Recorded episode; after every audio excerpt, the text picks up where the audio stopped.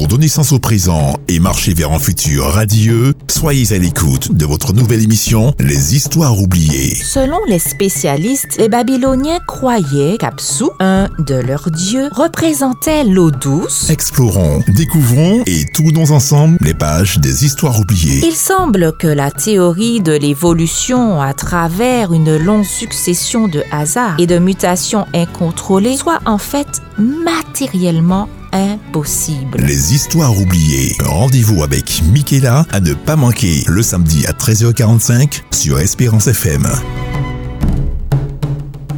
Voici les histoires oubliées. Bienvenue à notre émission Les histoires oubliées.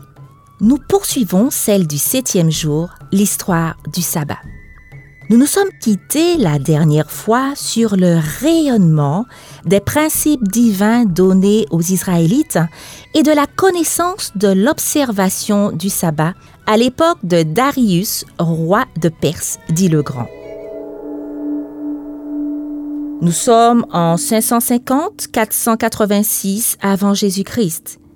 Son empire, le royaume perse, domine donc le monde grâce à un édit, Darius fera connaître le Dieu créateur ainsi que ses principes dans tout son royaume.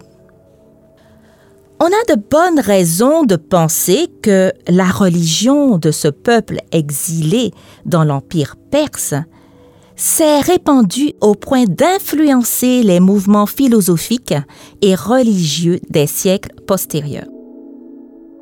Bouddha, Zoroastre, Confucius et Pythagore, tous semblent avoir adopté des éléments de la religion hébraïque.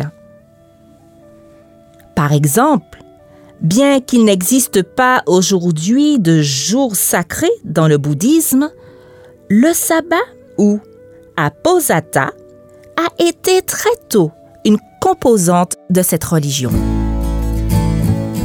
Je cite Sheldon Chenet dans Les hommes qui ont marché avec Dieu. Le béni a établi la règle de l'observation d'un sabbat et il a suggéré qu'à la réunion du septième jour, chaque moine dont la conscience était troublée devait confesser son offense devant l'assemblée des frères. Fin de citation. Il est même possible que Confucius se soit référé au sabbat du septième jour dans ce passage de l'une de ses œuvres classiques. Je cite, Les anciens rois, en ce jour culminant, fermaient leurs portes. Les marchands ne voyageaient pas et les princes ne faisaient pas le tour de leur domaine. Fin de citation. Des traces de la connaissance du sabbat hebdomadaire se retrouvent dans de nombreuses cultures. Dans la langue hébraïque, le nom de chaque jour indique sa relation avec le sabbat. Le premier jour est appelé Hekabé Shabbat, celui qui accompagne ou avec le sabbat. Chaque jour successif tend vers le sabbat jusqu'au sixième jour, qui est appelé veille du Saint Sabbat. Le septième jour est par conséquent le sabbat. Dans plus de 100 langues modernes et anciennes, le septième jour du cycle hebdomadaire est appelé sabbat ou son équivalent. Lorsque les Israélites revinrent de leur exil du royaume de Perse à Jérusalem, deux hommes religieux, Néhémie et Esdras s'assurèrent du respect du sabbat par le peuple. Ils savaient que leur exil et captivité par les Mèdes et Perses étaient liés à leur abandon des principes de l'alliance de Dieu avec les hommes. Mais qui sont ces deux hommes? Avant de faire un focus sur eux, faisons un petit retour. Rappelons-nous, les Israélites abandonnèrent les commandements du Dieu créateur. Très vite, ils s'affaiblirent. Ne bénéficiant plus de la protection de Dieu, l'empire babylonien puis médo-persan mettèrent le peuple juif sous une certaine oppression et emmenèrent en captivité bon nombre d'Israélites. Exilés au sein de ces empires mondiaux, certains occupèrent de hautes fonctions. Si beaucoup adoptèrent les coutumes religieuses de leurs oppresseurs, d'autres, tels que Néhémie et Esdras justement, continuèrent à pratiquer la religion de leur père révélée dans la Bible. Néhémie. Eh bien, Néhémie n'était pas Jérusalem au moment du premier retour de captivité. Mais quand on a rapporté à Néhémie ce qui se passait, les nouvelles l'ont tellement attristé qu'il s'est assis et s'est mis à pleurer. Comment ne pas être triste? Jérusalem, la ville où mes ancêtres sont enterrés, est en ruine. Et ses portes ont été incendiées. Où veux-tu en venir? Que veux-tu? Dis-le-moi franchement. J'ai immédiatement prié le Dieu du ciel.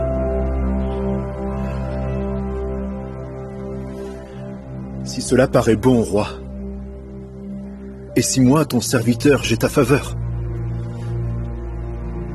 envoie-moi en Juda, dans la ville où tous mes ancêtres sont enterrés, pour que je puisse la reconstruire.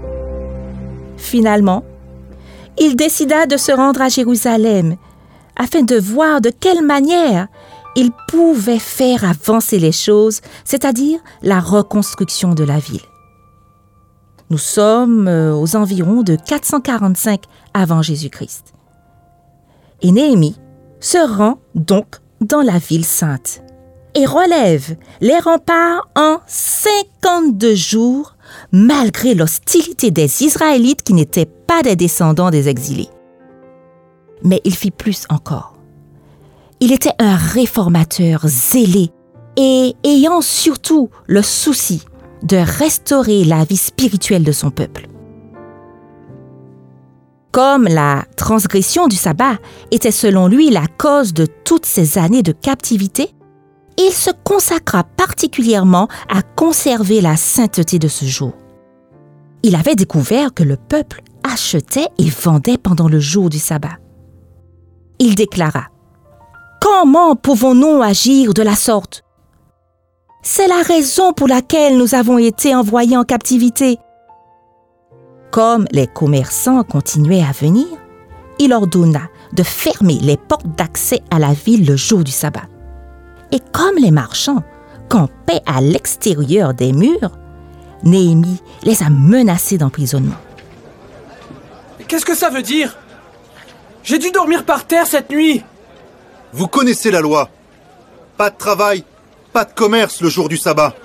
Allez-vous-en Toi et tous les Lévites, gardez les portes pour que le jour du sabbat reste saint. Ne laissez entrer personne.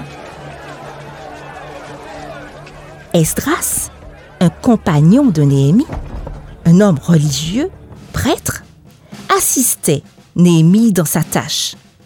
Il exerçait une forte influence sur la vie spirituelle des Juifs de son époque.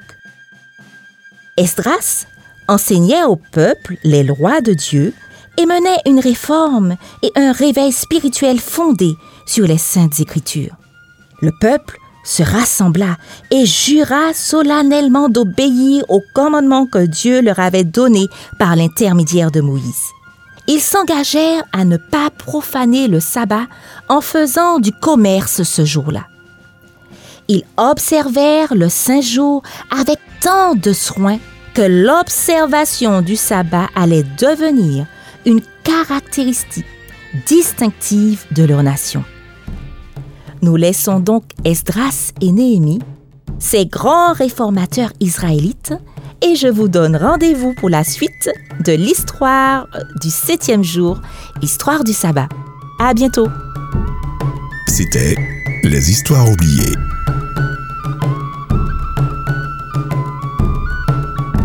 Donner sens au présent et marcher vers un futur radieux, Soyez à l'écoute de votre nouvelle émission Les Histoires oubliées. Selon les spécialistes, les Babyloniens croyaient qu'Apsu, un de leurs dieux, représentait l'eau douce. Explorons, découvrons et tournons ensemble les pages des Histoires oubliées. Il semble que la théorie de l'évolution à travers une longue succession de hasards et de mutations incontrôlées soit en fait matériellement impossible. Les Histoires oubliées. Rendez-vous avec Michaela à ne pas manquer le samedi à 13h45 sur Espérance FM.